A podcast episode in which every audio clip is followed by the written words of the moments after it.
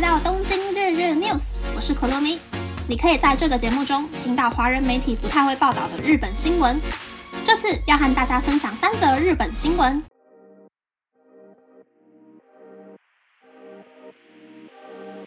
第一则新闻是日本汉堡连锁店龙头的麦当劳对决摩斯汉堡，晚餐时段的销售战略大不同。在疫情改变人们的生活习惯，大型连锁外食店开始推出早餐和晚餐 menu。麦当劳的晚餐 menu 从下午五点开始供应。最开始是二零一七年六月，在东海地区的爱知县、三重县、岐阜县推出这个服务。在二零一八年三月开始，将晚餐 menu 推广到日本全国的麦当劳店铺。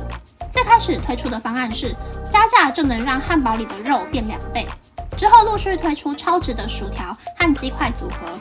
麦当劳晚餐 menu 针对的客群是想在晚上大吃一顿的人，想和亲朋好友一起开心吃饭的人，以及让本来就很喜欢麦当劳餐点的人体验加倍的乐趣，希望可以成为让客人来电的动机。简单来说，麦当劳的晚餐 menu 没有花钱或心力另外开发新的餐点，或是导入新的设备，而是在原本的餐点中加入巧思，让客单价提升。摩斯汉堡的晚餐 menu 从下午三点开始供应。最开始是二零二二年五月推出这个服务，针对的客群是三十到四十多岁的男性，希望客人能在下班后外带摩斯汉堡回家。摩斯汉堡的晚餐 menu 曾经推出过鲷鱼配炸牡蛎口味的加大米汉堡，不论是鲷鱼还是炸牡蛎，都是平常不太会在家里煮的餐点。另外还有比正常时段贩卖的烧肉量多两倍的烧肉加大米汉堡。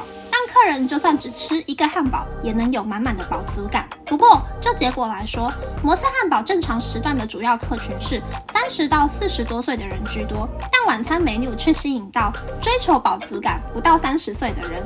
和原先订立的目标相反，不论是麦当劳还是摩斯汉堡，都是为了强化业绩最好的午餐时段以外的业绩，只是针对的客群和商品开发的概念不太一样。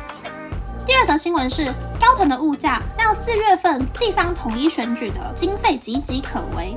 第二十届地方统一选举的市长候选人名单在三月二十六日被公告出来了。在物价高涨的现在，经济议题成为选战的重点话题。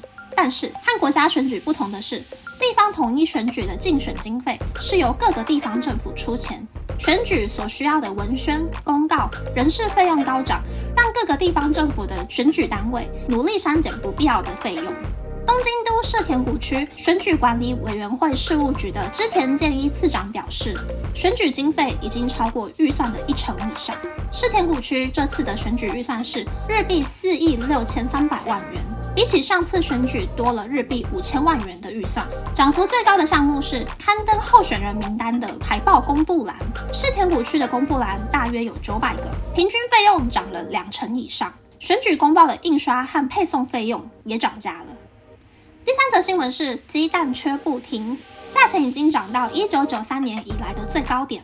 因为禽流感扩大，让鸡蛋严重短缺，超市里也常常看到鸡蛋售罄的公告。东京都江东区的某间超市，以往每天都会进一百盒十入的鸡蛋，现在每天只进二十盒。一盒 L size 的鸡蛋售价是日币两百九十八元，大约是去年的一点五倍。但到中午过后，鸡蛋就会卖完。东京都内另一间超市表示，以前 L size 的鸡蛋特惠价是日币一九九元，但现在就算开价变高，也依旧是以亏本的状态在贩售鸡蛋。农林水产省表示，从去年十月开始，发现有禽流感的养鸡场遍布二十六个县，总共有八十一起确认案件。遭到扑杀的鸡只总共是一千五百二十万只，创下最高纪录。根据 JA Zeno Tamago JA 全能鸡蛋的公告，一公斤的 M size 鸡蛋，三月的平均蛋价是日币三百四十一元，是去年三月的一点七倍，也是自一九九三年以来的最高价。而农林水产省食品价格动向调查则表示，三月份一盒食入的鸡蛋平均价位是日币两百八十八元，比上个月涨了百分之十，也比往年的平均价位高了百分之三十五。以上是这次和大家分享的三则新闻。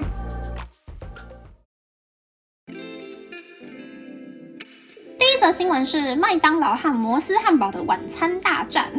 我自己呢是比较喜欢麦当劳啦，因为。摩斯汉堡是现点现做，点餐过后要等很久才可以拿到餐点。然后我觉得素食店要的就是朴实的价位和方便的餐点，所以晚餐时段我也是会优先购买麦当劳。而且不论是大麦克、麦香鸡、麦香鱼、鲜虾堡，到了晚餐时段都会从一片变成两片，我就会优先买双层鲜虾堡套餐啦。第二则新闻是物价烧到地方选举的新闻。日本的选举为了公平呢，规定候选人的海报只能由选举委员会统一印制，相同的 size，在相同的地方贴出来，才不会有那种钱很多的候选人曝光率比较大的，嗯，起点开始就很不公平的问题啦。所以选举经费就是看选举的规模，决定是用国家预算或是地方政府预算买单。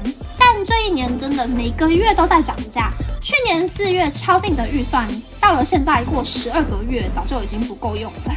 第三则新闻是淡淡的忧伤。比起鸡蛋，我比较喜欢吃肉，所以缺蛋这件事呢，对我来说也没什么太大的影响。不过刚刚的新闻上面是说，现在一盒鸡蛋是两百九十八元嘛，我好像上上个月去买的时候，大概是两百七十九之类的吧，又涨价了耶！好可怕！其实新闻之中呢，还有写到另一段是说，因为战争的影响，鸡饲料也涨价了。虽然日本的养鸡业者很努力的想要把鸡养得白白胖胖，增加鸡蛋的产量，但还是无力回天。看来日本这个淡淡的忧伤，也是跟台湾一样，短时间内是没有办法解决的样子啦。和大家分享，因为离我家还蛮近的，所以我每天都在 follow 的狒狒逃脱记。那个狒狒真的是很能跑哎，从平镇龙潭，然后跑到中立新屋杨梅，还好后面在沿着铁轨走的时候，没有往北杀到中立市区，搞得交通大乱了。不过看新闻说，好像抓到狒狒的时候，狒狒已经受伤了，没多久就已经急救无效。但不得不说，这个狒狒逃脱记。既神奇又荒谬的新闻，我应该一辈子都不会忘记吧。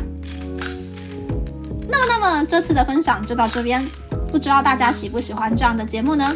欢迎大家留言和我分享你的想法。喜欢这个节目的朋友，可以在 Apple、Spotify、Google、Sound On、KKBox、My Music 等 Podcast 平台和 YouTube 订阅《东京日日 News》，或是在 Sound On 小额赞助这个节目。然后追踪东京日日 news 的 Instagram 看今天的延伸内容哦，拜拜。